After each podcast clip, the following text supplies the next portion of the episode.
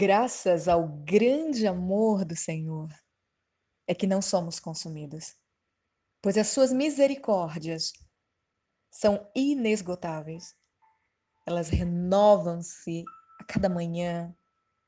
Grande é a sua fidelidade. Ser misericordioso, minha querida, significa não aplicar um castigo merecido a alguém. Deus, na sua misericórdia, enviou o seu filho Jesus para aqueles que se arrependem e creem nele, né? Não sofram castigo eterno. Estaríamos completamente perdidas sem a grande misericórdia de Deus. Minha querida, hoje vamos falar sobre rastejar para voar. Faz parte do processo. Está escrito na palavra do Senhor, em Salmos 126, versículo 4 ao 6.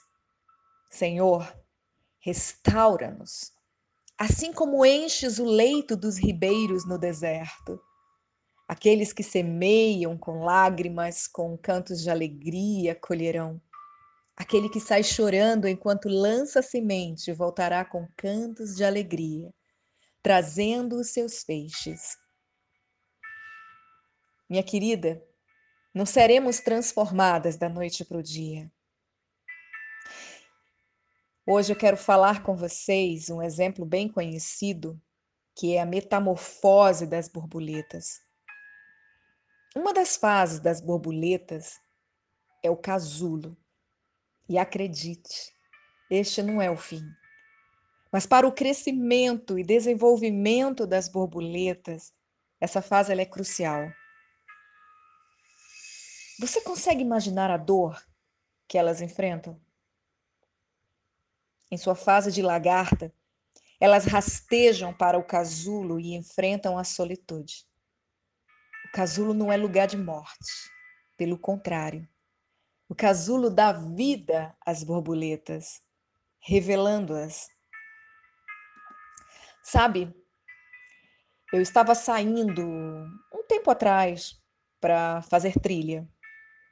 E no caminho da trilha, após ter falado com Deus e, e uma, uma oração, ter dito: Senhor, eu não estou entendendo o que está acontecendo na minha vida.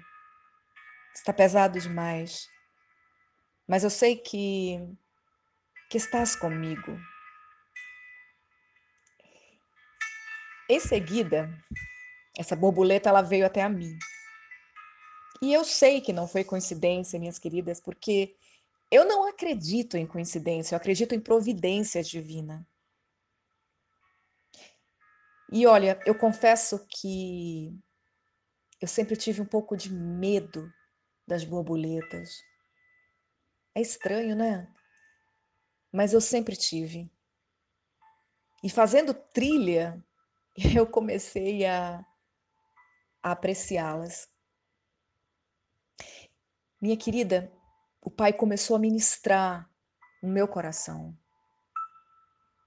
Caroline, essa borboleta ela é linda, não é mesmo? Ela voa tão levemente, pousando de folha em folha. Quem vê não imagina o processo a qual passou para tornar-se uma borboleta. Muitas vezes a gente desconsidera esse detalhe a gente nem pensa nesse detalhe. Antes dessa beleza toda, ela rastejou de uma forma asquerosa, sendo uma lagarta. Após isso, ela passou pelo processo do casulo de maneira solitária. Um lugarzinho ali apertado, né, frio, desconfortável. E naquele naquele processo, começou a sua transformação. Só que para sair do casulo, ela teve que romper sozinha. Porque se alguém ajudasse, ela nasceria defeituosa e ela não iria sobreviver.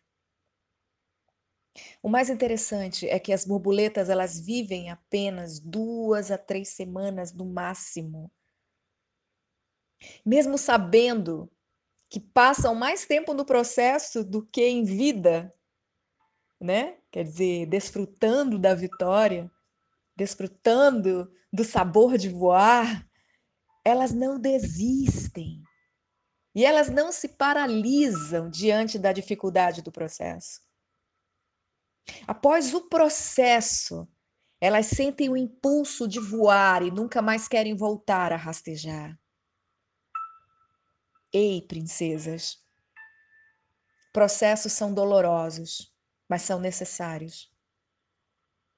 Dependendo da forma que escolhemos enfrentá-los, eu posso afirmar para você que processos são bênçãos para nós. Pois para se fazer um bom vinho, todo mundo sabe que é preciso amassar muitas uvas. Assim como fazer o azeite é preciso esmagar as azeitonas para se extrair o melhor, o melhor de mim, o melhor de você. É necessário que passemos pelo processo de uma prensa na mão do olheiro. Sim, para que enxerguemos qual realmente é a nossa essência e em quem realmente temos crido porque só assim, as queridas, seremos aprovadas. Sabe, o processo revela quem somos. E não podemos pular etapas, porque é necessário passar pelo processo. Sabe, os processos antecedem as promessas.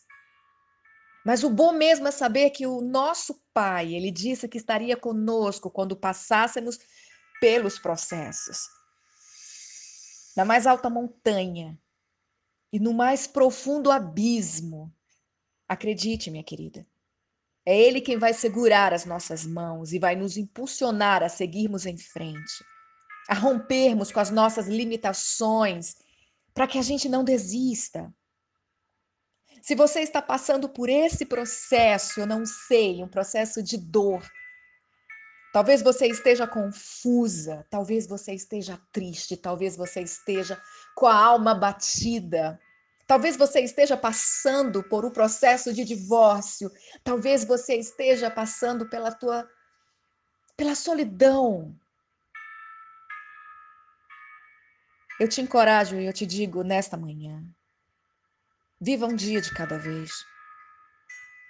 A caminhada ela não é de velocidade, minha querida e sim de resistência. Resista, mas resista até o fim. Porque aí eu tenho certeza que você vai sentir